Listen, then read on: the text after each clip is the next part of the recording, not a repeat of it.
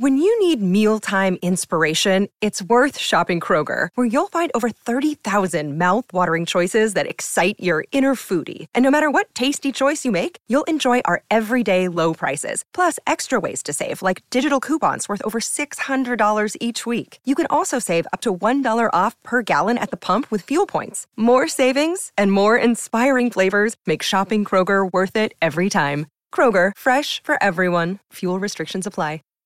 Save big on brunch for mom, all in the Kroger app. Get 16 ounce packs of flavorful Angus 90% lean ground sirloin for $4.99 each with a digital coupon. Then buy two get two free on 12 packs of delicious Coca Cola, Pepsi, or 7UP, all with your card. Shop these deals at your local Kroger today or tap the screen now to download the Kroger app to save big today. Kroger, fresh for everyone. Prices and product availability subject to change. Restrictions apply. See site for details.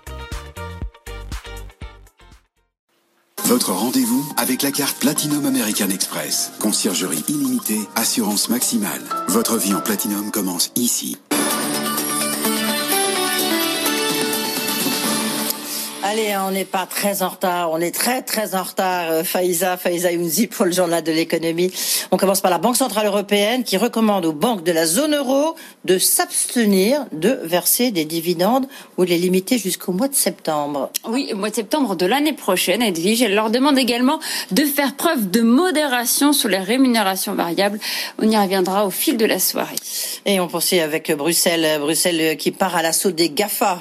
Les commissaires Thierry Breton et Margaret Vestager viennent de présenter leur grande réforme de la régulation du numérique. Objectif, essayer de dompter les grandes plateformes qui sont clairement ciblées car les entreprises concernées par cette réglementation vont être sélectionnées selon deux critères. Soit elles font 6 milliards et demi de chiffre d'affaires en Europe, soit elles ont une capacité boursière supérieure à 65 milliards d'euros. Deuxième critère, 45 milliards, 45 millions d'utilisateurs de leurs services et au moins 10 000 clients parmi les entreprises. Alors 10 groupes entrent dans ce périmètre. Google, Facebook, Amazon, Apple, Microsoft, ce sont donc les GAFAM, mais aussi Snapchat, Booking, Alibaba, ByteDance, la maison mère de TikTok. Et enfin Samsung, des groupes qui vont devoir respecter certaines obligations sous peine de très lourdes sanctions. On fait le point avec Simon Tenenbaum ces plateformes systémiques qui ont une emprise sur le monde euh, digital devront respecter des règles bien plus strictes avec l'idée de, pouvoir agir plus vite, de prévenir plutôt que de guérir. Par exemple, ces plateformes devront obtenir l'autorisation de la Commission euh, pour tout projet d'acquisition en Europe, même une toute petite start-up. Euh, ces entreprises ne devront plus favoriser leurs propres services, comme Google qui met en avant ses services dans les résultats de recherche. Les plateformes seront aussi beaucoup plus encadrées sur l'utilisation de, de leurs données. Amazon, par exemple, ne pourra plus utiliser les données récoltées sur sa marketplace pour ensuite aller essayer de concurrencer les vendeurs avec ses propres produits. Et puis un second volet qui concerne plutôt la propagation des messages de haine, la désinformation, avec là des obligations de moyens, euh, un nombre précis de modérateurs par exemple, euh, pour être capable de retirer vraiment rapidement les contenus problématiques. Euh, les plateformes enfin devront faire preuve de transparence sur le fonctionnement de leurs algorithmes.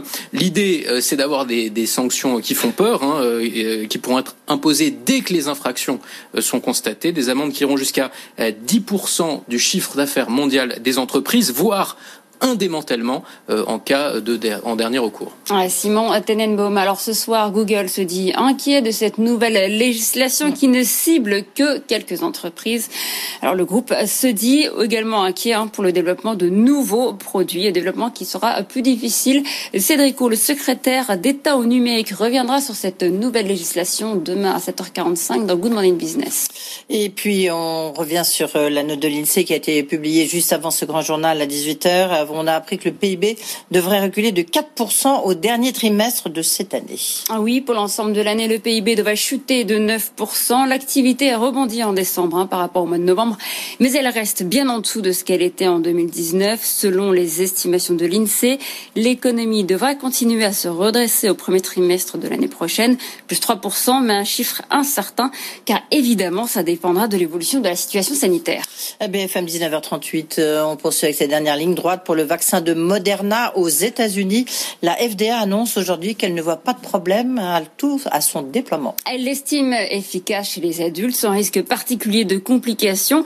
Il pourrait donc être autorisé avant la fin de semaine. Et puis en Europe, l'Agence européenne du médicament avance sa réunion pour trancher sur le vaccin de Pfizer BioNTech. Elle aura lieu le 21 décembre prochain. Si elle donne son feu vert, la vaccination pourrait démarrer donc en Europe avant la fin de l'année. Et pour transporter euh, ces doses de vaccins, la glace carbonique va être indispensable. Le procédé a été inventé il y a une quarantaine d'années.